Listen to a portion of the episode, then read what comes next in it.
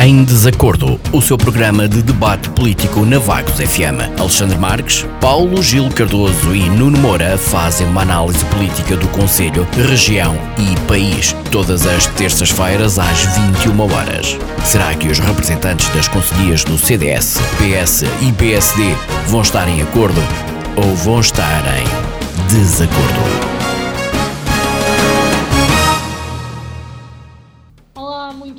Estamos de volta com Em Desacordo, o seu programa de debate político de terça-feira à noite.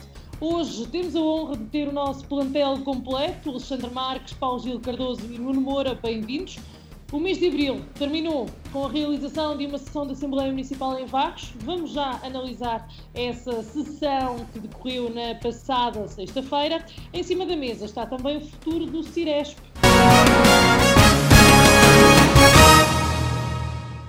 Para já ficamos pelos destaques com o Nuno Moura. Boa noite, Nuno.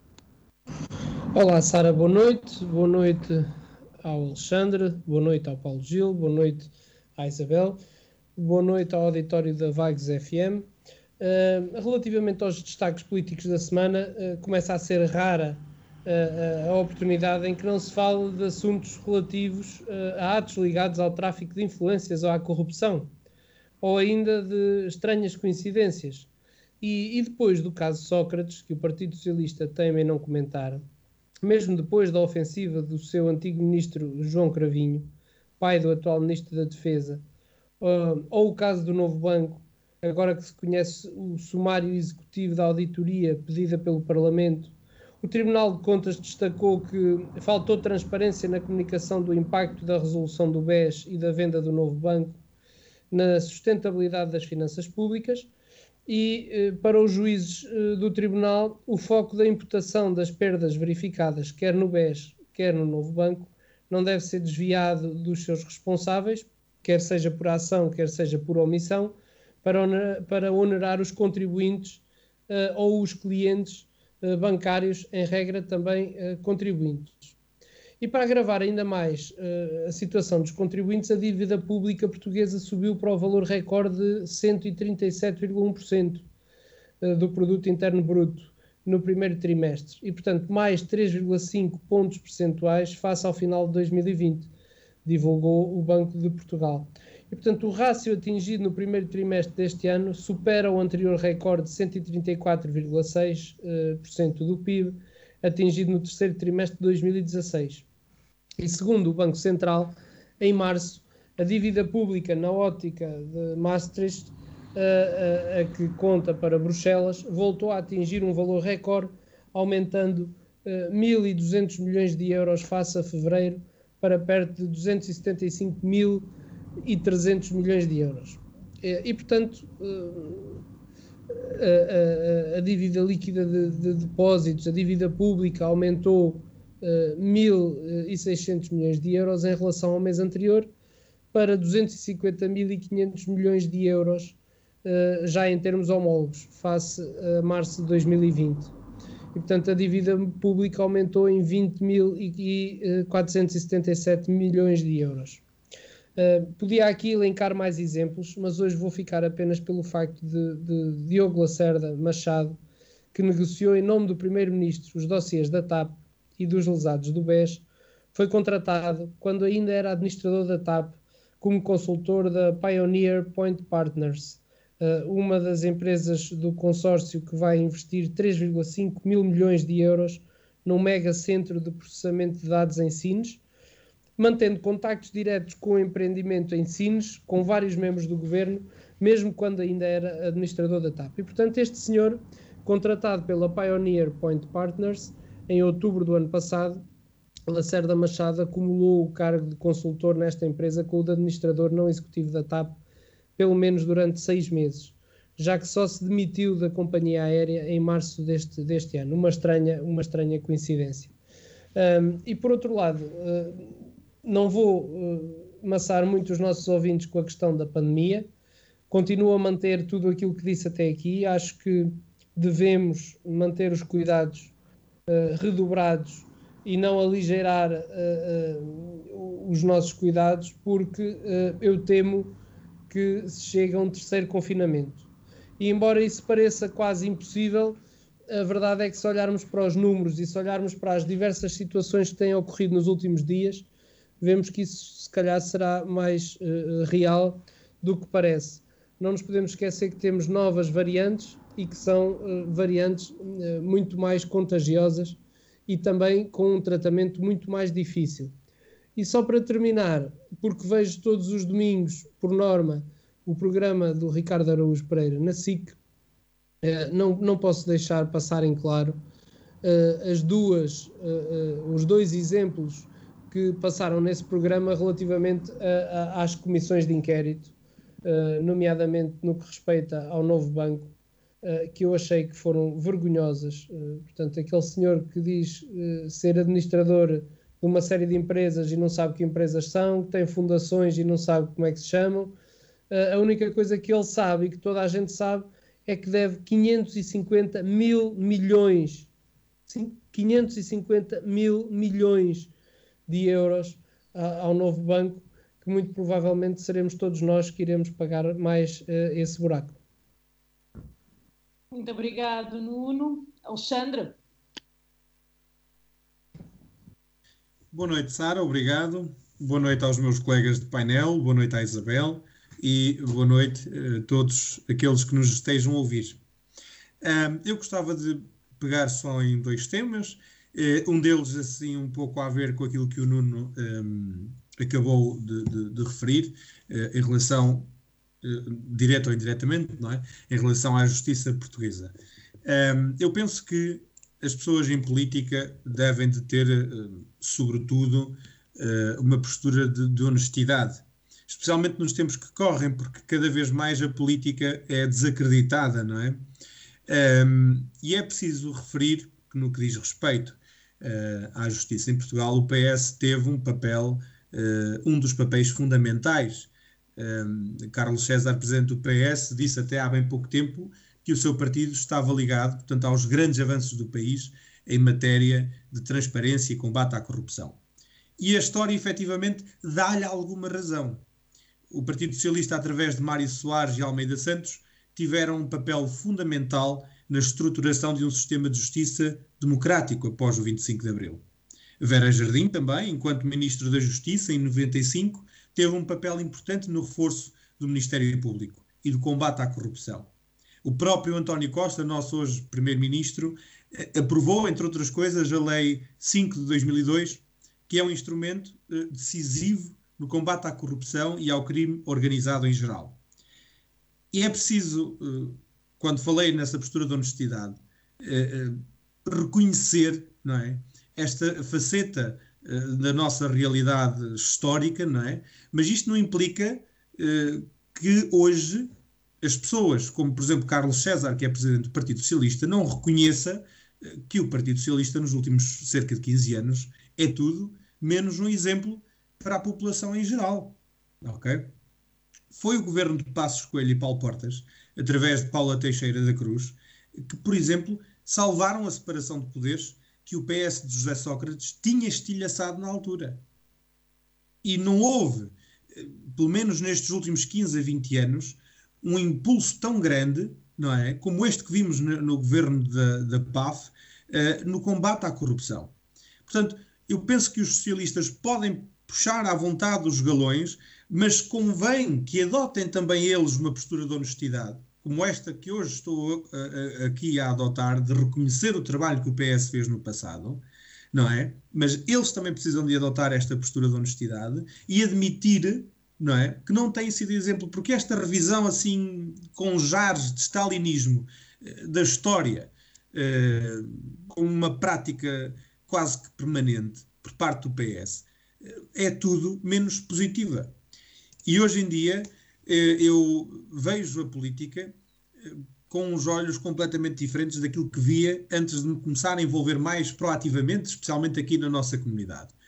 Eh, e infelizmente são poucos aqueles que, como eu, como o Paulo Gil, como o Nuno, que estamos mais envolvidos, não é?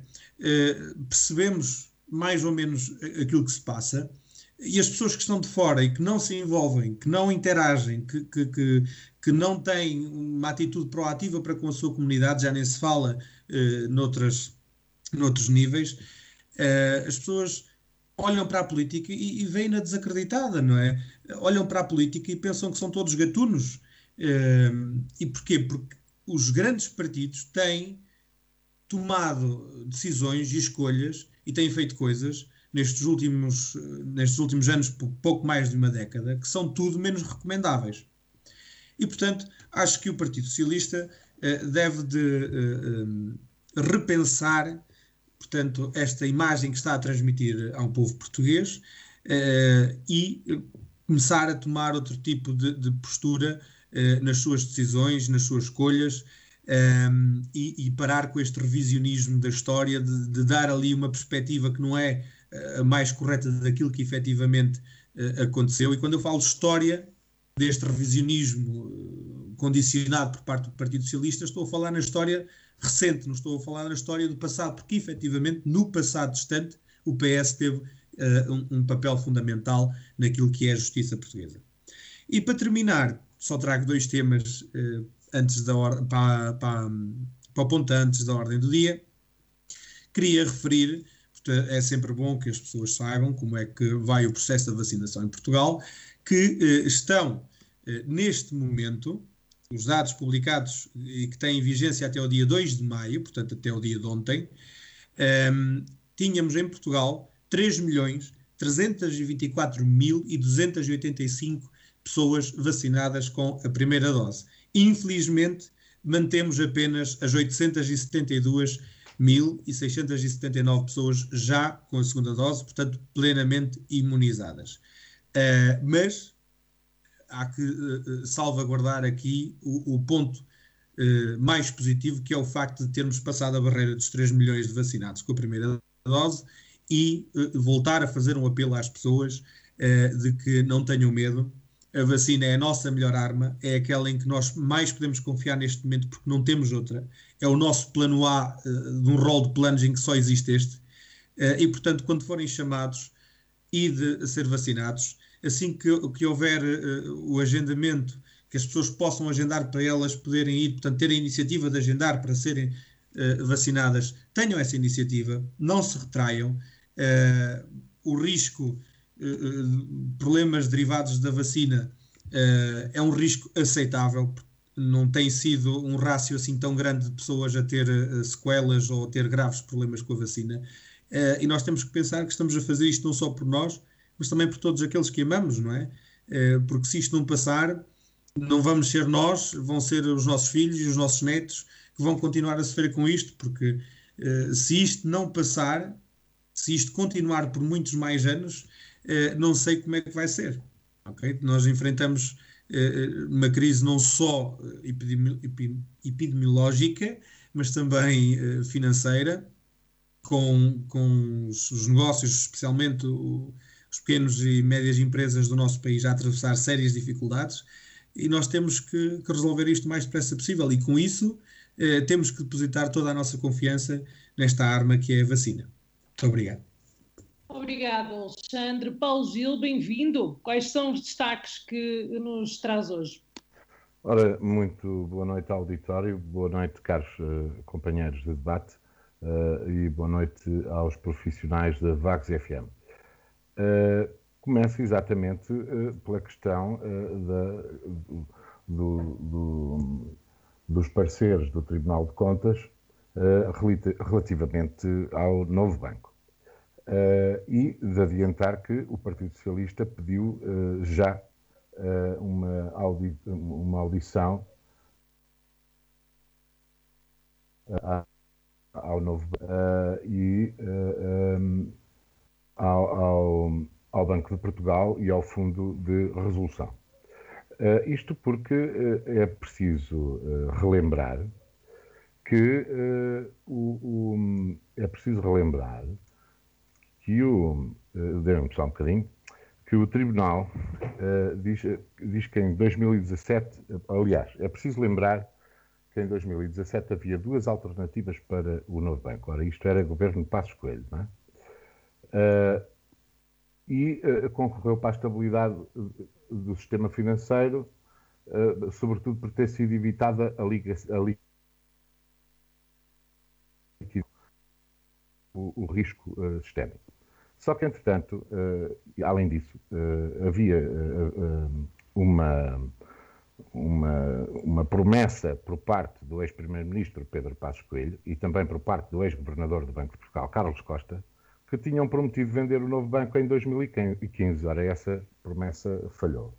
Uh, o, o, Tribunal de Contas uh, tece críticas uh, a, a, muitas, a muitas soluções, muitas iniciativas e, e, e, e muitas decisões relativamente ao, ao, exatamente ao governo Passo, ao governo Passos Coelho, mas também ao,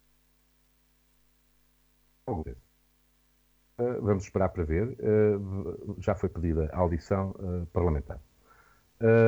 Além disso, quero destacar relativamente à, à, à questão europeia que Portugal preside neste momento à Europa e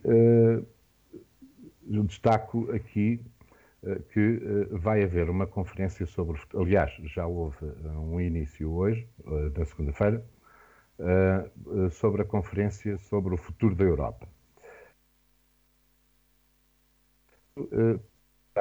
Pôr a falar a Europa a uma só voz e para arranjar uma confiança relativamente a todos estes problemas, desde a Europa há muitos anos que não sofria, há décadas que não sofria uma crise tão violenta como esta provocada pela pandemia, que é muito superior à, à que foi provocada pela, pela, pela, crise financeira de, entre 2007, 2008 e 2011, uh, e uh, a Europa tem que alinhar agulhas. Portanto, eu acho que é uma iniciativa a seguir no...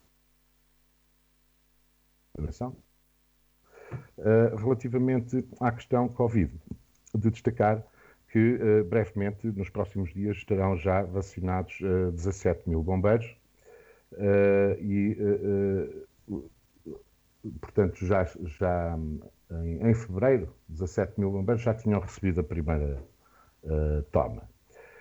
e agora vão concluir tomando a segunda toma. Portanto, eu acho que, e com o desconfinamento e com os números que tem havido, esperemos que corra bem. Não, deve, não devemos baixar a guarda, com certeza devemos, porque há ainda uh, focos uh, preocupantes em Portugal. Uh, e se olharmos para o mundo, o caso da Índia é perfeitamente é caótico. É, é o caos absoluto. produziu milhões de vacinas para vender e ficou com poucas ainda por cima. E neste momento está a braços. É, é, o caos autêntico.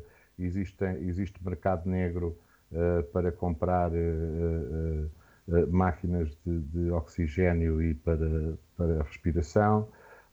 Os mais ricos safam-se e os mais pobres morrem aos milhares. É uma coisa perfeitamente absurda. é na ordem dos 300 mil infectados, coisas do género, e há, e há dezenas de milhares de mortes por dia. Uh, o mundo uh, devia, a Europa, neste caso, uh, devia fazer, pôr a mão na consciência disso. Obrigado aos três. Todos os cuidados são poucos, é verdade. Vamos avançar nesta nossa edição do Em Desacordo. A sexta-feira passada ficou marcada em Vagos por uma sessão da Assembleia Municipal, onde, entre outros assuntos, foi colocada a debate a pedido do Partido Socialista de Vagos um tema da atualidade, os impactos da Covid-19. Nesta sessão foram também um, abordadas algumas uh, notícias relevantes, nomeadamente uh, o caso do projeto piloto que vai ser implementado no Centro de Saúde de Covão do Lobo, o serviço de atendimento 24 horas online. Um, Nuno, o que é que realça, assim de forma resumida, desta reunião e qual é que é o balanço que faz? Ora bem, Sara, esta foi mais uma uh, Assembleia Municipal tranquila, que curiosamente uh, nenhum dos três pontos em discussão carecia da aprovação uh, dos membros da, da própria Assembleia. O primeiro ponto teve a ver com a informação do Presidente à Assembleia Municipal, obrigatória nos termos da lei, e que não mereceu qualquer reparo com impacto para aqui ser referenciado. O segundo ponto versou, como a Sara disse, sobre os impactos da Covid, um debate uh, da atualidade convocado pelo Partido Socialista, que, no fundo, aproveitou esta oportunidade para fazer propaganda ao governo e referir meia dúzia de propostas de combate ao impacto desta uh, epidemia, sem que para tal uh, apresentasse qualquer estudo ou, ou, fundamentação ou suporte válido, desconhecendo uh, por completo as medidas que foram oportunamente implementadas pela Câmara Municipal aos mais diversos níveis. Aliás, não sei se propositadamente ou não, escondeu ou omitiu as declarações de António Costa Silva, que considerou que Portugal está confrontado com uma crise económica e social grave e difícil destacando a importância da articulação entre as instituições e os especialistas. E estas declarações eh, foram produzidas durante uma audição parlamentar na Comissão Eventual para o Acompanhamento da Aplicação de Medidas Respostas à Pandemia Covid-19 e do Processo de Recuperação Económica e Social. Portanto, este responsável, que foi nomeado pelo Governo para coordenar a preparação do plano uh, de relançamento da economia, sublinhou ser necessário fazer um balanço do processo de resposta à pandemia destacando a importância da articulação entre as instituições democráticas e os especialistas. E no que se refere à recuperação económica e social, António Costa e Silva lembrou que Portugal tem cerca de 430 mil desempregados inscritos nos centros de emprego, um número que, conforme uh, teve a oportunidade de alertar, poderá ainda ser maior que uh, eh, 27% das empresas apresentam capitais próprios negativos, ou seja, estão à beira da falência e que uh, um em cada cinco portugueses estão no limiar da pobreza.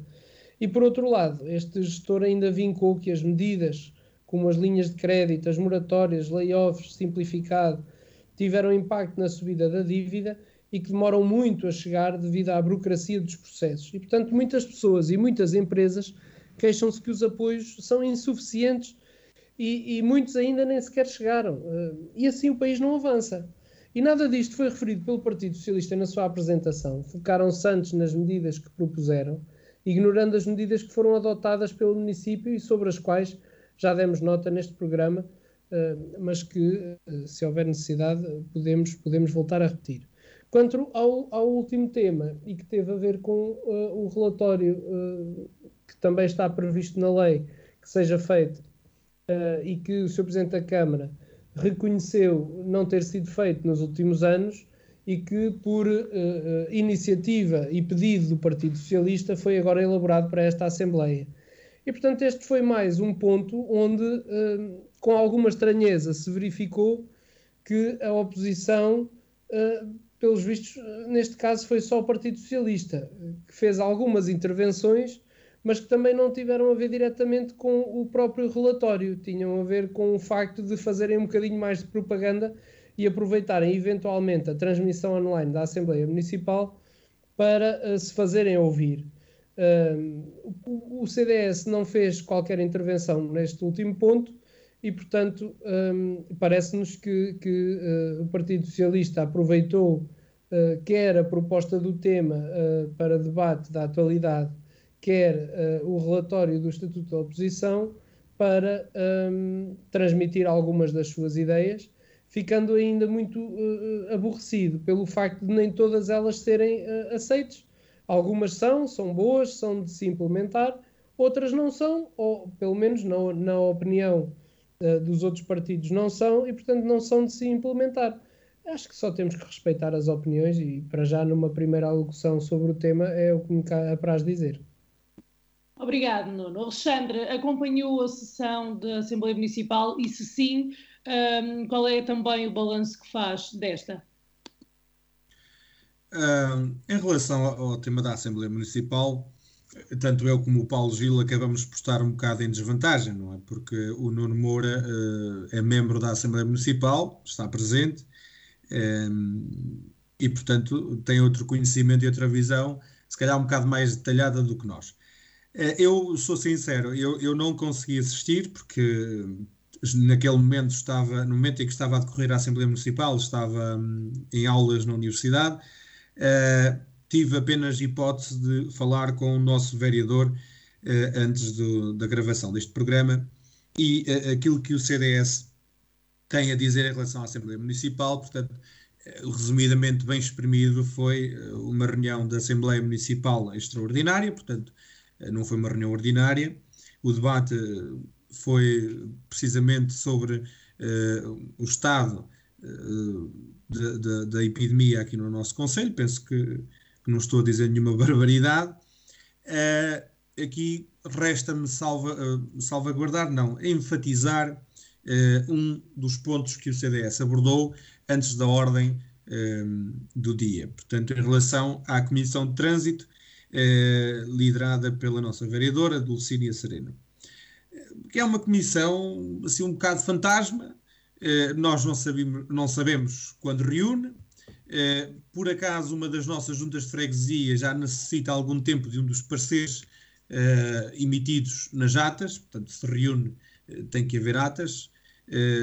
se havendo atas, ninguém sabe delas, portanto, não são públicas ou não, são de, ou não estão ao acesso de, das pessoas, o que é uma coisa inacreditável, não é? Na teoria, pelo menos, a partir do momento em que reúnem e que redigem uma ata, elas devem de ser disponibilizadas à população em geral, quanto mais, ou quanto muito, pelo menos, eh, devem de ser disponibilizadas aos autarcas que necessitam delas e daquilo que nelas eh, está presente no seu conteúdo. Um, não houve resposta, o Sr. Presidente da Câmara apenas disse, ou respondeu, que já tinha dado esse parecer uh, ao Presidente da Junta de Freguesia, eleito pelo CDS, Hugo Santos, o enfermeiro Hugo Santos eh, em Oca, eh, mas isso não chega, não é? Isso não, são, não, isso não é o funcionar correto eh, de uma instituição, e neste caso de uma entidade como é a Comissão de Trânsito. Mais de resto, penso, também na ótica do Sr. Vereador João Domingos, que não houve mais nada assim de valor a acrescentar. Foi uma reunião tranquila, como disse o Nuno, e, portanto, nada assim de, de, não havia, portanto, aprovação, não havia votações, portanto, foi um debate uh, singelo. Um, e para já, numa primeira ronda, acho que é tudo aquilo que, tenho para dizer. Muito obrigado. Obrigado. Paulo Gil, a mesma questão.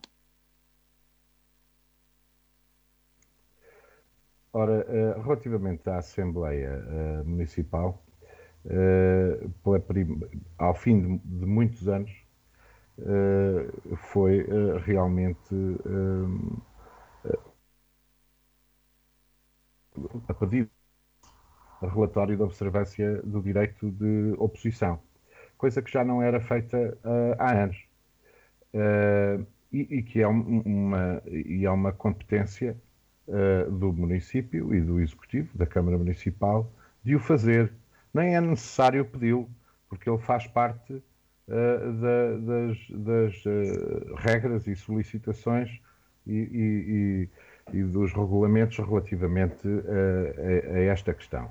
Portanto, mais uma vez, a Câmara Municipal, durante vários anos, se esqueceu, não sei se por de propósito ou não sei, ou por distração, de fazer o tal relatório de observância do direito da oposição e que o Partido Socialista,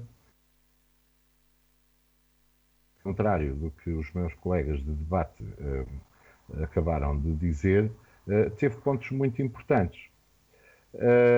e essa, essa, esse, esse direito de oposição Uh, tem sido um pouco, uh, digamos que, uh, escamoteado, para não usar uma palavra mais forte.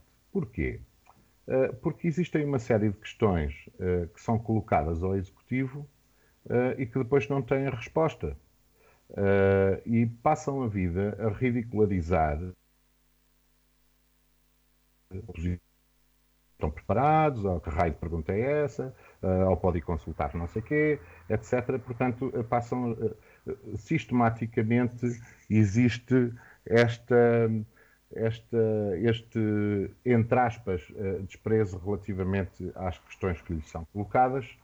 nós vivemos num país democrático e que temos que respeitar e ter algum nível e alguma elevação e respeitar todas as opiniões, como o, o, o Nuno acabou de dizer.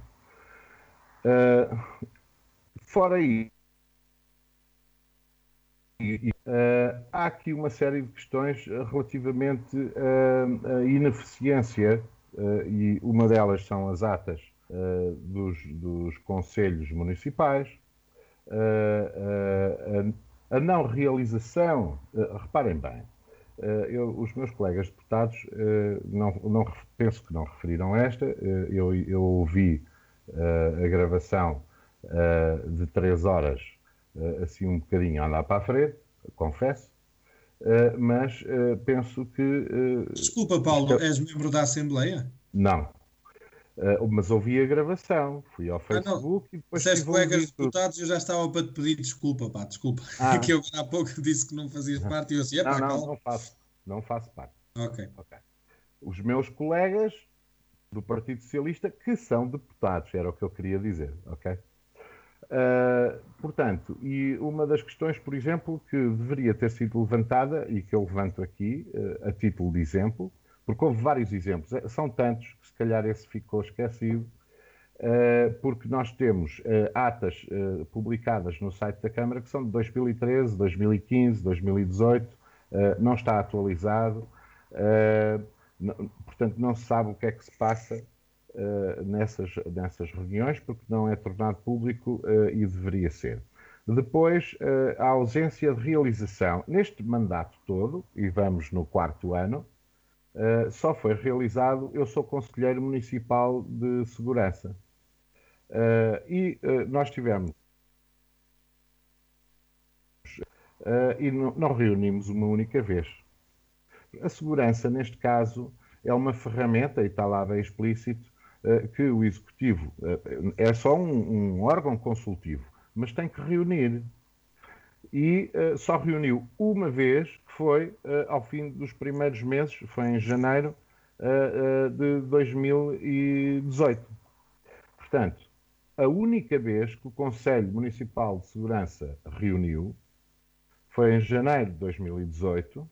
Não há ata, não há convocatórias e nunca mais houve mais nenhum Conselho Municipal de Segurança. Não, não consigo entender porquê. Uh, e uh, uh, Ora, se nós estivemos num ano e tal de pandemia, pelo menos uma vez essa comissão, essa, essa, o Conselho Municipal de Segurança deveria ter reunido, não reuniu. Uh, portanto, temos aqui uma série de, de, de, coisas. E depois respostas do género, uh, quando questionado relativamente uh, às, às, às, vacinas da gripe, o senhor Presidente disse que tinham sido que, que, tinha sido um plano falhado do governo, que o governo falhou, etc., e que tinham sido nacional. Uh, entretanto, depois na intervenção mais à frente, penso que se foi, uh, porque houve insistência por parte do PS, que era um acordo com as farmácias, uh, quantas tinham sido realmente as vacinas, ora bem, e em vagos, pelos vistos, informação do Sr. Presidente, que realmente tinham havido 50 vacinas disponibilizadas a cada farmácia.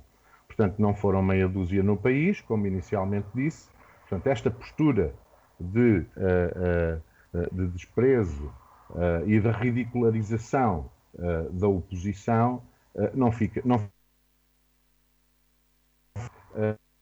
questionado noutro assunto relativamente à questão do, do, de, uma, de, uma, de uma contratação por ajuste direto relativamente à ligação com as freguesias, perguntou-se ao Sr. Presidente qual era a, o ponto de situação do trabalho, o que é que realmente, uh, tecnicamente, o que é que se fazia, qual era a ligação, uh, o Sr. Presidente uh, mandou-nos ir perguntar às freguesias.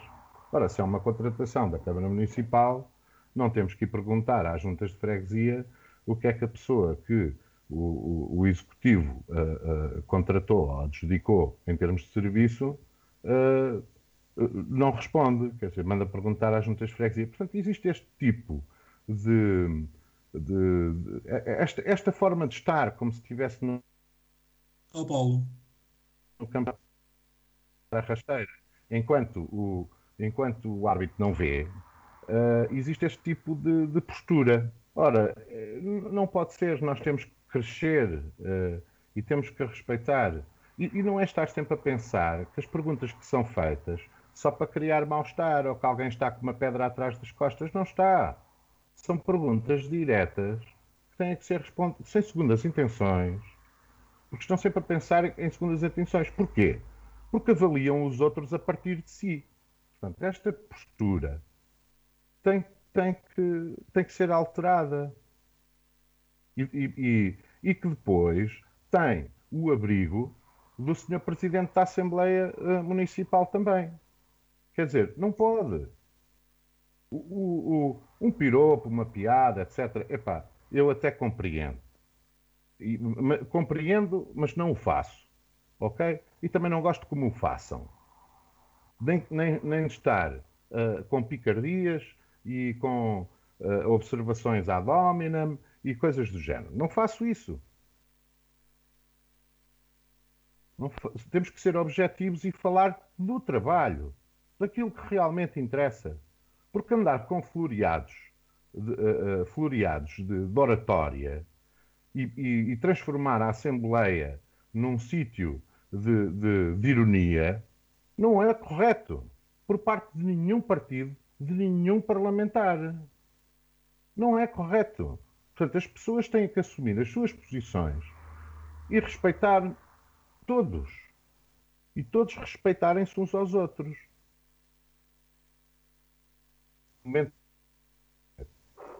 Obrigado, Paulo Gil. Nuno, foram aqui apontados alguns aspectos negativos por parte do Paulo Gil. Foram, mas uh, compreendo e respeito a opinião do Paulo Gil, mas na minha opinião não tem razão por um lado e por outro lado hum, é um bocado aquela coisa do olha para o que eu digo, não olhes para o que eu faço. Uh, o Paulo Gil certamente que se esquece que uh, nas diversas assembleias municipais, se existe alguém que gosta de mandar, e que e até vou já dizer, para que não haja qualquer tipo de dúvida, a pessoa que eu vou falar é uma pessoa que eu muito estimo, por quem tenho uma amizade pessoal muito grande, mas é verdade que é no grupo municipal do Partido Socialista que existe um membro da Assembleia que faz mais intervenções uh, no ar trocista uh, e com algumas piadas num sítio que é sério. Estou-me a referir, uh, obviamente, ao Dr. Oscar Gaspar. intervenções essas que, na maior parte das vezes, eu até acho graça, porque são piadas inteligentes. E, portanto, às vezes, querer-se passar um, um atestado aos outros, quando o atestado vem de nós próprios, não, é, não é a melhor solução. E por outro lado, hum, eu acho graça. Hum, olha, estou-me a lembrar precisamente quando discutimos aqui hum, o canil que foi construído nos armazéns municipais, em que se falava que oito boxes era ridículo, dizia o Paulo Gil. Pois era ridículo, mediante as necessidades que temos. Ora, se era ridículo e se até se troçou com isso, se até se fez chacota disso, não se acha ridículo que uh, nas sete farmácias que temos no Conselho de Vagos, com 50 vacinas para cada uma, dá 350. Após 20 mil habitantes, ou mais de 20 mil habitantes uh, que temos em Vagos, isto dá 1%, 1,5%. Uh, não é ridículo esta. Uh, quer dizer, foi um plano que funcionou na sua totalidade. Uh, vamos ser sérios, quer dizer. acham que, é, sinceramente, para o Partido Socialista é suficiente 50 vacinas por cada farmácia? Obviamente, quando o Sr. Presidente da Câmara disse meia dúzia, foi no sentido figurado. Mas se calhar, se fizermos percentualmente, não representa muito mais do que isso, do que meia dúzia de vacinas. Nós não podemos é querer tentar passar para fora uma imagem que não aconteceu na realidade. Foi um programa falhado. Ponto final. Quer dizer, 50 eh, vacinas não representa nada. Agora, se me perguntarem, mas não é melhor vacinar 50 do que nenhum? Ah, é, é melhor. Mas perante o número de população que nós temos, que são 20 mil, para 350 vacinas, isto não representa nada. Quer dizer, é, é uma brincadeira, é tapar o sol com a peneira, é tentar enganar as pessoas. E é isso que ao longo dos anos a, a, os vaguenses têm apercebido e não se deixam enganar. Eu, eu, confio muito, já uma vez o disse e vou voltar a dizer, eu confio muito nas escolhas que os vaguenses têm feito. E não sou daqueles que têm a teoria da conspiração. Agora, já, já existiu alguma conspiração. Agora, nos últimos anos, não entendo que exista conspiração nem pressões. As pessoas livremente tomam as suas decisões. Tanto mais que, e era isto que eu ia dizer, a junta de freguesia de Souza mudou de partido, a junta de freguesia de Oca mudou de partido, a junta de freguesia de Calvão mudou de partido. A de Oca e de Calvão foram para o CDS e a de Souza veio do CDS para o PSD. Portanto, as pessoas sabem bem aquilo que querem. Um, e, e, sabem porquê? Porque vão ouvindo, vão, vão vendo aquilo que vai sendo feito e vão fazendo a sua avaliação. Como pudemos reparar, mesmo agora, na intervenção do, do Paulo Gil, e quando se referia um, ao estatuto da, da oposição, eu, eu, eu, acho estranho que seja o partido uh, tem uh, menos expressão em termos de votos, que se acha tão prejudicado com uh, o estatuto da oposição ou com, com, a falta de informação, e que o maior partido da oposição em Vagos, que neste momento ainda é o CDS, não se tenha queixado quanto a isso. Quer dizer, acho, acho no mínimo estranho e deixo aqui no ar para. Eu não posso fazer juízo de valor relativamente ao CDS, mas quer dizer, se não se queixou é porque eventualmente a, a, informação lhes é prestada. Quer dizer, não, não, eu não vejo grandes dúvidas quanto a isto. Portanto, acho é que acho, acho mal, acho que não é de bom tom aproveitar certo tipo de temas uh, para se fazer disso um cavalo de batalha e depois dizem que, que é a Câmara Municipal ou que é o Executivo Municipal que está constantemente a dar notícias para os jornais. Eh, lá está, está a ver. Eh, às vezes não é isso que acontece. É bom que quando se faça perguntas ao Executivo Municipal, essas mesmas perguntas não saiam no mesmo dia ou no dia a seguir no Jornal da Terra. Não é? Pelo menos dar tempo para se responder, se não estão sujeitos a que efetivamente essa resposta depois também seja dada em sítio público, no jornal ou na Assembleia Municipal. Eu penso que a, eh, a, a medalha de troca é a mesma e, aliás, uh, deixem-me que vos diga que acho que a Assembleia Municipal é o lugar próprio para se discutir este tipo de, de, de, de questões e este tipo de, temas. Eu não tive até hoje, nem da parte do Partido Socialista, nem da parte do CDS, informação que algum membro da Assembleia Municipal ou que algum vereador sem pelouros fizesse algum pedido de informação à Câmara Municipal que não o tivesse obtido podemos discutir se obteve em tempo útil. Isso é outra questão, não é isso que eu estou a discutir. O que eu estou a discutir é que a informação que é pedida normalmente é dada.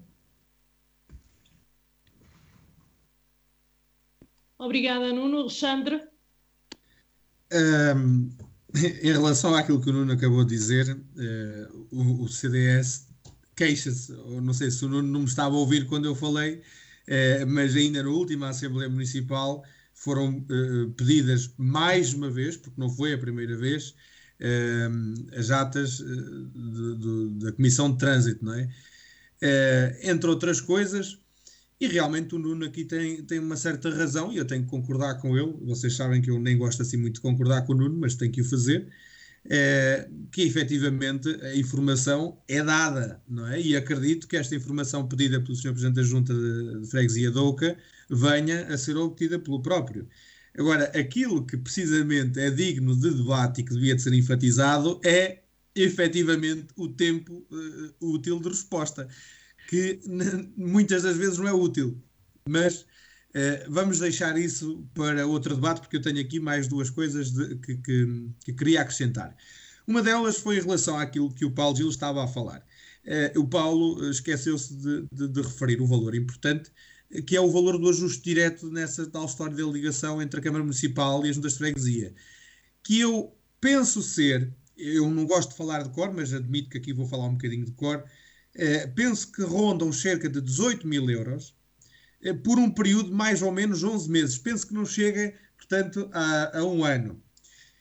Isto dará à pessoa responsável por essa ligação qualquer coisa como 1.600 euros por mês portanto, durante esses uh, cerca de 11 meses. Uh, penso que não estou aqui a dizer asneira nenhuma, se estiver, um, os meus colegas de debate podem uh, me corrigir se souberem, se tiverem acesso a essa informação. Uh, efetivamente, eu tenho que concordar com o Paulo aqui neste ponto também, não é? Quer dizer, nós pagamos 18 mil euros, traduzidos são 1.600 euros por mês a uma pessoa para uh, lidar e resolver os entraves na comunicação sejam eles quais forem, sejam de que natureza forem, entre a Câmara Municipal e as juntas de freguesia, e esses resultados deveriam de vir a público para serem avaliados e serem debatidos e para saber se efetivamente se justifica este tipo de investimento. E se essa pessoa é responsável por esta ligação, por resolver os problemas ou os entravos na comunicação entre Câmara Municipal e juntas de freguesia, porque é que eh, com este investimento, esta questão do tempo útil, que falávamos ainda há pouco, na resposta por parte da Câmara às informações pedidas pelo, pelos autarcas das juntas de freguesia, eh, porque é que este tempo útil não é útil? Porque é que demoram tanto tempo? Porque é que, por exemplo, neste caso específico da Comissão de Trânsito, não é? Porque é que o Sr. Presidente da Junta de Freguesia de Oca ainda não tem a informação que foi pedida? Porque é que ainda não teve acesso às atas? Se há uma pessoa que está responsável por este tipo uh, uh, de problemas para os resolver uh, e, portanto, para os resolver com alguma celeridade, não é?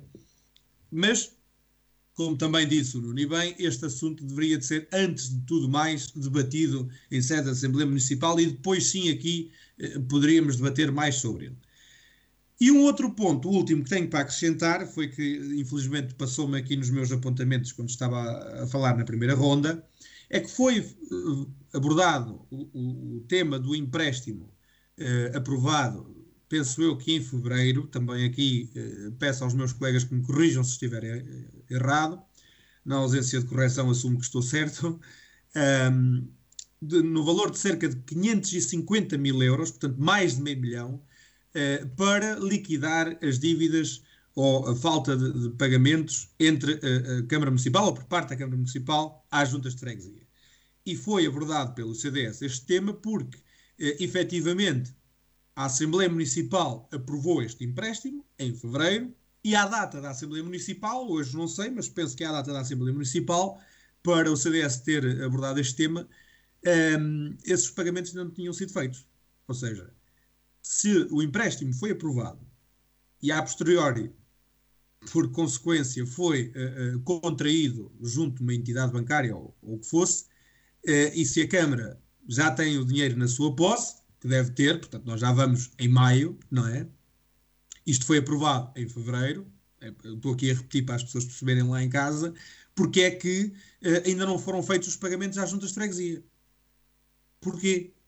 É que eu já nem vou voltar a referir toda aquela problemática uh, de estarem um ano sem pagar às juntas de freguesia e no caso de Calvão há mais de um ano uh, em que aqui o CDS assume que há culpa por parte do Sr. Presidente da Junta, o professor Filipe Ribeiro Jorge, mas também há culpa por parte da Câmara Municipal, portanto aqui as culpas são divididas no caso de Calvão. Mas porquê é que, se este empréstimo foi aprovado e pensamos nós contraído porque já teve tempo para o ser, porque é que ainda não foram feitos os pagamentos à Câmara Municipal? Ai, à Câmara Municipal.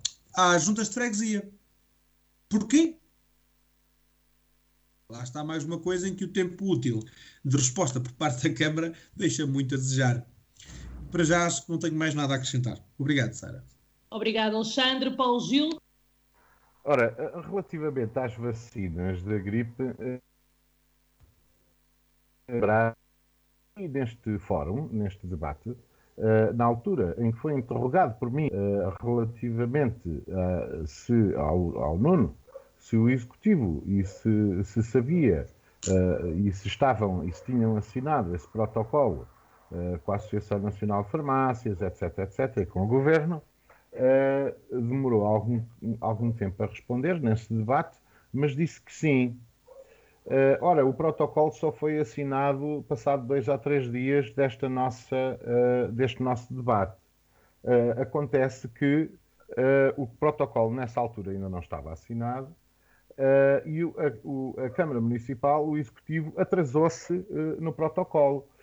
com certeza que depois outra, os outros municípios, porque havia um número limite de vacinas, vagos porque ficou, porque assinou mais tarde, eh, ficou eh, com menos vacinas. Eh, essa é a razão. Relativamente à questão dos pagamentos às juntas de freguesia, isto é um tema recorrente desde o primeiro ano em que foi feito o protocolo. E eu vou recordar mais uma vez aquilo que foi feito. O, o, o protocolo, transferência, as transferências de competências, lei relvas, foram, eh, entraram em vigor no dia 1 de janeiro de 2014. Acontece que até ao final desse ano, quase, portanto até setembro, durante oito meses não houve protocolo, não houve transferências, não houve nada. Depois a, a Câmara Municipal arranjou, uh, fez um cálculo dos custos que tinha com essas, com essas competências e que iriam passar para as juntas, que nunca ninguém percebeu, porque foi, foi sempre muito pouco uh, esclarecedor, o custo que tinha com estas transferências. E nestes meses todos, eu na altura fiz um cálculo que rondava mais ou menos os 600 mil, entre 600 mil a 800 mil euros que o município poupou porque não fez os serviços e porque as juntas, eh, algumas fizeram eh, eh, um bocadinho em cima do joelho, porque uma dificuldade tremenda, mas só começou a ser pago a transferência de competências a partir, portanto, nesse último trimestre de 2014. Mas de lá até cá nunca andou certo. Portanto, as transferências, portanto, estamos a falar em, em, em uh, sete anos, estamos em 2021, as transferências nunca andaram em dia. Uh, e vou dar mais um exemplo, porque as contas, as contas uh, uh, contabilísticas do ano, o orçamento, fechou a 31 de, de dezembro, como todos os anos. E no caso da União de Freguesias, só para dar um exemplo, no caso da União de Freguesias de Vagos e, e, e Santo António, acontece dos 98.710 euros que eram previstos e que estavam inscritos em orçamento da Junta de Freguesia, e que tinha a ver exatamente com a transferência de competências e com esse protocolo, a Câmara Municipal, até ao final do ano, só transferiu 67.084 euros. Ou seja, tínhamos aqui uma diferença de 31 mil euros. Isto aconteceu com todas as juntas de freguesia. Portanto, estourou, o atraso estourou com a execução dos orçamentos das juntas, as juntas fizeram os seus trabalhos na mesma, tiveram as suas competências na mesma e não receberam o dinheiro. Portanto, quem é que ficou a arder com isto? Eventualmente os fornecedores ou as juntas que tiveram que fazer, uh, uh, uh, remendar e arranjar formas de pagar aos seus fornecedores relativamente a, a, limpezas, a cortes de ervas. Bom, Gil, eu penso que termina, nós temos que avançar. Sim, e então, portanto, só para relembrar isto, e agora ainda mais com, com, com o empréstimo, e chegámos realmente à Assembleia, como dizia o Alexandre, e ainda não, estava, não estavam saldadas essas dívidas. Obrigada. Avançamos então para o nosso segundo tema de hoje. Desculpe-me, tenho só que dizer uma coisa que não corresponde à verdade. Relativamente às vacinas, não é verdade que a Câmara Municipal tenha ido tarde para o protocolo, ou pedido o protocolo tarde, ou assinado o protocolo tarde. A Câmara Municipal, uh, quando contactou as farmácias, foi, e aliás o Sr. Presidente da Câmara fez o favor de ler esse e-mail na Assembleia Municipal, recebeu um e-mail em resposta dizendo que não havia vacinas disponíveis, que só havia 50 vacinas. Portanto, não ia alterar rigorosamente nada o facto do protocolo ter sido tarde ou ter sido cedo não havia vacinas disponíveis, não vale a pena estar a tentar pôr, tapar o sol com a peneira, porque não havia ponto final. Nuno, só acordaram para o protocolo graças ao nosso debate. Tenho não é verdade, Paulo, não é verdade. E, e, o Nuno, nessa altura, disse que já estava assinado e não está. Pode ir ouvir.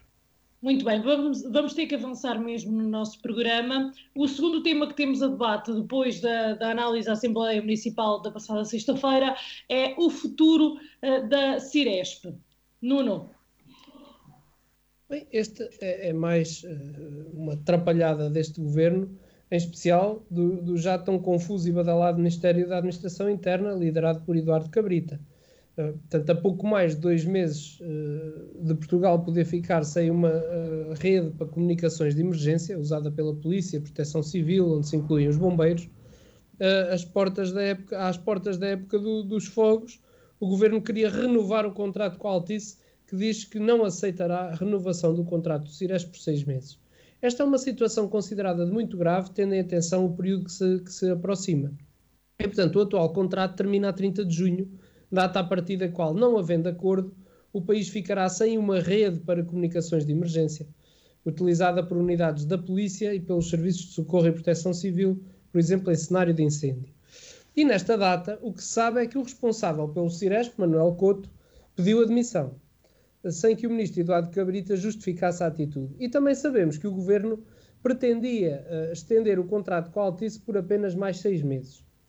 O que sabemos ainda é que a Altice Portugal nunca poderia aceitar a renovação de um contrato desta natureza por um período de seis meses, pois se por um lado, pela sua complexidade, a sua execução é técnica e operacionalmente impossível, por outro lado, um período tão curto ordenaria gravosamente o contrato, tornando insuportável à luz do rigor da boa gestão dos dinheiros públicos.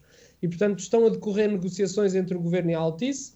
No entanto, esta empresa garante que esteve sempre disponível para encontrar as melhores soluções para a continuidade do contrato da rede de comunicações de emergência, mas deixa críticas ao Governo pela inação e demora em discutir uma renegociação do contrato. E, portanto, os prazos admissíveis para garantir a normal continuidade da prestação de serviços já foram ultrapassados por motivos que somos totalmente uh, alheios. E lembro que o governo uh, existente, uh, que, peço desculpa, eu, que, o, que o contrato existente com a Altice rondava os 30 milhões de euros anuais e o que se espera é que esta atrapalhada do governo não represente mais custos para os contribuintes, como tem sido o hábito a, acontecer sempre que há uma renovação dos contratos. E, portanto, o que pretendia o governo, uh, o objetivo do, do Ministério de, de, Eduardo Cabrita e do, e do governo, passava, de acordo com o Diário de Notícias, por criar um decreto-lei, uma nova entidade que ficaria incumbida de todas as tecnologias do Ministério da Administração Interna, portanto centralizando-as, incluindo-se aí o Ciresp, e durante uh, os seis meses em que uh, desejava uh, o contrato prolongado, o Executivo pretendia ultimar e testar um novo modelo que pudesse entrar em vigor posteriormente. E, portanto, a renovação do contrato serviria apenas para que o país não ficasse sem comunicações de emergência enquanto não se encontrava uma nova alternativa. Apesar de só agora o governo discutir com a Altice a renegociação do contrato uh, para esta rede Ciresp, as críticas deixadas à rede e ao contrato que as autoridades públicas celebraram para a mesma remontam já, contudo, a 2017, motivadas pelas falhas dos sistemas de comunicações em cenários de incêndio, e agora em 2021 e a três meses do fim do contrato, o governo pretendia comprar tempo para encontrar uma alternativa ao modelo em vigor. Futuramente, o objetivo do governo passava por afastar gradualmente o setor privado, reduzindo custos, isto segundo o Diário Notícias, sendo que não eram descartados possíveis contratos futuros celebrados com operadores de comunicações privados em concurso público. No contrato que terminará no fim de junho, os custos eram de 30 milhões de euros anuais pagos à Altice, como eu disse. O que acontecerá depende agora das negociações que se iniciarem esta terça-feira. Obrigada, Nuno. Alexandre? Em relação a isto, um, não há muito mais a acrescentar àquilo que já foi dito, portanto, eh, aquilo que acontece é que um, o governo basicamente estava a tentar eh, criar uma entidade onde pudesse centralizar os vários serviços, uh, os GNRs, bombeiros, PSP, os vários serviços de, proteção civil, da segurança, da segurança pública, e não conseguiu fazer a tempo. Esteve a empatar a Altice eh, até à última e, portanto, agora penso que foram anunciados ou anunciado um contrato eh, para 18 meses, que deve ser, penso eu, eh, assinado por volta de, de, de, inícios de julho, fim de junho, inícios de julho. É, é, é importante dizer também que este contrato não é para este ano, portanto, 18 meses, é, para este ano e para o próximo. É, para, dividido em dois anos não sabemos ainda ao certo os pormenores uh, deste contrato, uh, mas esperamos que venha efetivamente uh, ajudar num grande problema que representa o Ciresp. É? Portanto, o Ciresp sempre foi um poço de, de, falhas e de problemas e que nunca foi aquilo que nós precisávamos, nunca satisfez as nossas necessidades. Aliás, nos incêndios em 2017 nós vimos essa, essas falhas e essa, essas deficiências em comparação com aquilo que nós precisamos serem enfatizadas, não é? Portanto, não eh, correspondeu de todo àquilo que eram as necessidades da nossa realidade. Também temos que admitir e esperamos que os incêndios de 2017 tenham sido excepcionais, não é? portanto, fora da norma. mas deixou-nos na mão. O Ciresp é, para todos os efeitos, também, e é preciso salientar, um filho, digamos assim, do trabalho produzido por António Costa, quando era Ministro da Administração Interna do governo, de um dos governos de José Sócrates. não é verdade uh, aquela história que andou a circular na internet dos 400 e tal milhões e do rombo que foi o negócio do Ciresp feito por António Costa. Também é preciso esclarecer esta parte. Um, aquilo que aconteceu foi que António Costa tinha herdado de, do, do, do, governo então em funções em 2005, aliás, anterior ao governo, sim, 2005, peço desculpa, uma adjudicação do governo anterior eh, que acabou por anular, fazendo um contrato que tinha, eh, portanto, conseguido baixar eh, o preço em, em cerca de 52 milhões. Mas é importante também salientar, não é? Apesar desta boa decisão, é? a gente pensa, nós ouvimos 52 milhões poupados, espetacular, não é? Mas não, de todo. É preciso esclarecer as pessoas que este preço conseguido por António Costa na altura, tinha na mesma um valor eh, superior ao valor real, no, em comparação com outros produtos no mercado, eh, cinco vezes maior, não é? Portanto, não foi um rombo de 400 e tal milhões, eh, por assim dizer, mas foi um negócio que também não foi proveitoso para Portugal nesse ponto de vista. E, e parece-me que isto é, é um bocado a maneira socialista que, que, os socialistas nos habituaram nos últimos anos, eh, nos anos que estiveram no governo, a enfrentar estes problemas, são problemas gravíssimos porque lidam com a vida das pessoas, não é? Eh, os incêndios mataram muita gente em Portugal até ao dia de hoje, em especial nos últimos quatro anos. E, e foi precisamente as falhas destes modelos técnicos eh, e financeiros adotados por, por governos socialistas que nos uh, enfiaram neste poço de problemas uh, que tem sido com os incêndios uh, na altura da época dos incêndios. Eu nunca tive grande respeito nem, nem grande admiração pelo ministro, atual ministro da Administração Interna, Eduardo Cabrita. Também não lhe invejo o lugar. entrou numa fase crítica para o governo, portanto, no ano de 2017, substituindo uh, Ministra Constança, falha-me agora o resto do nome. Não lhe invejo uh, a labuta que teve até agora, mas uh, também não aprecio muito a conduta do, do, do, seu trabalho e a sua postura perante os portugueses, não é? desde os incêndios até à crise com o, o, ucraniano Igor, entre, outras, entre outras coisas. Mas Espero bem que neste mandato, que ainda lhe falta pouco mais de metade para terminar, que se faça luz na cabeça do, do, do seu ministro e que efetivamente arranje uma solução melhor uh, para o combate aos incêndios e a esta problemática que nos afeta todos os anos. Para já é tudo. Paulo Gil? Uh, ora, relativamente a isto e para descansar a população que nos ouve, uh, já houve, já há uma aceitação uh, da proposta apresentada pela Altice uh, para, para um prazo mínimo de 18 meses. Claro que continuam aqui algumas negociações agora de detalhe. É verdade aquilo que os meus colegas de debate disseram, que o Eduardo Cabrita não teve um novo modelo de, de, de comunicações de, de, emergência pronto a tempo uh, o que é muito mau. Deveria ter, ter, ter tido pronto em tempo útil. Uh, e o que obrigou agora é esta, é esta renovação de contrato, e não nos seis meses que inicialmente se pretendiam, uh, mas uh, por 18 meses. Mas, portanto, relativamente a isto, também convém dizer que o próprio Tribunal de Contas deu um parecer em que, relativamente ao Ciresp, que nos últimos anos o Ciresp cumpriu as principais necessidades de comunicação de emergência depois daqueles problemas terem sido corrigidos. Portanto, as falhas ocorridas até 2017 foram corrigidas implementação, transmissão e de energia. Uh, e que desde 2018 não há uh, interrupções significativas. Portanto, houve aqui uh, uma correção. e também, isto também, além de outras coisas, com certeza, contribuiu para menos cerca de 50% da área ardida. É verdade, e continuo a dizer, os meus colegas de debate têm toda a razão relativamente ao tempo em que deveria ter sido uh, uh, desenvolvido e, estar o, plano do novo sistema de comunicações pronto e que não, e que não esteve.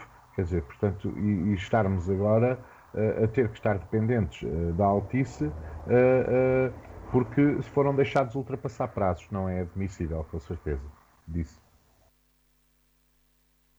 Para terminar uh, este ponto, eu tenho uma questão para os três, e a questão é precisamente que, que soluções apontam, uh, ou possíveis soluções apontavam para esta questão do, do, do Ciresp. Se me permite, uh, Sara, eu neste momento não há solução. A solução, porque se deixou ultrapassar os prazos, é fazer a renovação com a Altice isso eu, quando falo de solução, digo, por exemplo, uma, uma alternativa. Ah, era essa que não ficou concluída até, ok? E o, o, o ministro uh, Cabrita, o Eduardo Cabrita, teve uma série de dúvidas sobre os estudos e sobre a forma e o modelo que estava a ser feito. Então não o aprovou uh, uh, ele continua a ser estudado e a ser trabalhado. Só que havia muitas dúvidas. Uh, e, o, e, e, o, e, o, ministro Eduardo Cabrita não aprovou esse modelo. só que deveria. Deve, ele não, a questão era: imaginem que ele teria que ele aprovava um mau modelo. Ele não quis aprovar o mau modelo, ok? Só que demorou muito tempo nessa decisão e caímos aqui no limite do contrato. O contrato é renovado, está a funcionar razoavelmente neste momento, apesar da questão dos custos e de estarmos uh, uh, presos à, à, ao poder negocial que, entretanto, se perdeu e que ficou do lado da Altice, é normal e isto deveria ter sido uh, antecipado em, em, em muitos meses, não é? Nuno, faço-lhe a mesma questão. A alternativa que, que, que vê para esta questão do Ciresp, com o Ciresp? Eu, neste momento, uh, e neste ponto, tendo a concordar com aquilo que, que disse o Paulo Gil. Parece-me que, efetivamente, uh, a solução que era pretendida não é uma má solução. Isto é, o governo, ou melhor, o Estado português, não estar dependente de ninguém para um sistema destes, para mim, parece-me que é a solução melhor. Uh, agora não havendo possibilidades de pôr um sistema autónomo a funcionar, não há alternativa a não ser celebrar um contrato de prestação de serviços com, com a Altice, que é, na, na minha perspectiva, aquela que já demonstrou uh, poder pôr o, o, sistema a funcionar, não é? Porque também temos outras operadoras que eu não sei se estão capacitadas ou não para prestar esse serviço e se o fariam por outro valor, mas uma vez que se ultrapassaram os prazos, parece-me que já não vamos a tempo estar aqui a negociar o que quer que seja. E, portanto, a, a resposta à sua pergunta nesta altura é qual é a alternativa? A alternativa é celebrar o contrato com a Altice, ponto final. Uh, eu repito aquilo que disse ao Paulo Gil, a alternativa, eu referia-me um, a uma alternativa ao próprio Ciresp em si, por exemplo. Oh, Sara, comunicação... ao Ciresp nós podíamos lhe chamar uh, uh, Come, ou Comunicações, ou chamar-lhe outro nome qualquer. Mas o sistema terá que ser o mesmo, quer dizer, não, não há grandes, penso eu, que não há grandes alternativas uh, ao sistema não ser como aquele que existe neste momento. Portanto, uh, agora, quem fornece esse sistema é que pode ser diferente. E se o Estado conseguir ser autónomo, não é? Isso será muito mais vantajoso do que estar a contratar o serviço fora. Mas no, na altura em que estamos, não é sequer viável estarmos a pensar nisso. Alexandre, concorda? Pois, eu tenho que acabar por concordar com os meus colegas. Eh, eu até vou fazer é uma coisa inédita. Eu não vou dar sugestões porque um, eh, não posso propor sobre uma coisa da qual não tenho grande ou nenhum conhecimento mesmo. Uh, no caso da proteção civil, e, neste caso em específico do CIRESP, né, de combate aos incêndios, uh, eu não tenho grande conhecimento deste campo para poder aqui mandar umas papaias para o ar, digamos assim. Agora, eu penso que nós temos a prova, posso estar a dizer uma grande barbaridade, penso que não, mas nós temos a prova agora neste processo da vacinação que o envolvimento militar, ou um maior envolvimento militar, por norma traz-nos mais disciplina, mais eficácia, uma maior eficiência. E eu penso que neste, neste combate aos incêndios e neste sistema do, do, do Ciresp, talvez uma maior, eh, um maior envolvimento por parte das nossas Forças Armadas trouxesse eh, esses pormenores necessários para colmatar pormenores pequenos eh, neste sistema do Ciresp que depois acabam por ter repercussões enormes. Mas é o máximo que eu posso dizer. Como eu disse, não tenho grande conhecimento nesta área. O Nuno é presidente da, da Associação dos Bombeiros Voluntários de Vagos. O Paulo Gil já tem alguma experiência uh, que o ajuda a ter uma perspectiva um bocado mais fundada neste aspecto uh, e aqui estão com uma vantagem muito maior sobre mim. Portanto, acho que não tenho mais nada a acrescentar, por aqui fico e aproveito para desejar uma boa noite a todos. Muito obrigado, Alexandre. Uh, Muito me, obrigado aos três. Se me permitem, uh, só uh, mais uma pequena chega. O, eu sou da opinião, assim como o, o Nuno disse, que o sistema de, de, comunicações de emergência e de segurança nacionais não, têm, não podem estar dependentes de privados. tem que ser um sistema completamente gerido e detido pelo próprio Estado. à imagem de que outros países têm, eh, mas esses países com certeza eh, têm essa experiência muito maior, porque passaram a Guerra Fria, como os Estados Unidos, que têm o, o Emergency Broadcast System, ou uh, Israel, que tem um sistema de emergência próprio, uh, ou uh, pós-Segunda Guerra Mundial, a Inglaterra, o Reino Unido, que tem um sistema próprio, a França, que tem um sistema próprio, portanto, e, e que são estruturas que têm que estar controladas diretamente pelas forças, pela administração interna e pela defesa nacional. E nós estarmos dependentes de, de terceiros e de privados uh, não, não, é, não é nada que, que me agrade, com certeza. Isto falando enquanto militar, enquanto militar que fui, ok? Claro, é, é, é, nesse ponto de vista de segurança a nível nacional que, que por isso mesmo que falámos neste, neste tema, é um tema bastante importante e que para já, como disseram e, também e bem, a única saída será mesmo esta prorrogação com a Altice. Uh, este será o nosso, o nosso último ponto aqui de discussão nesta edição de hoje, mas nós estamos de volta para a semana e eu agradeço-vos aos três por terem, por terem estado connosco um, e para a semana cá estaremos para falar de política.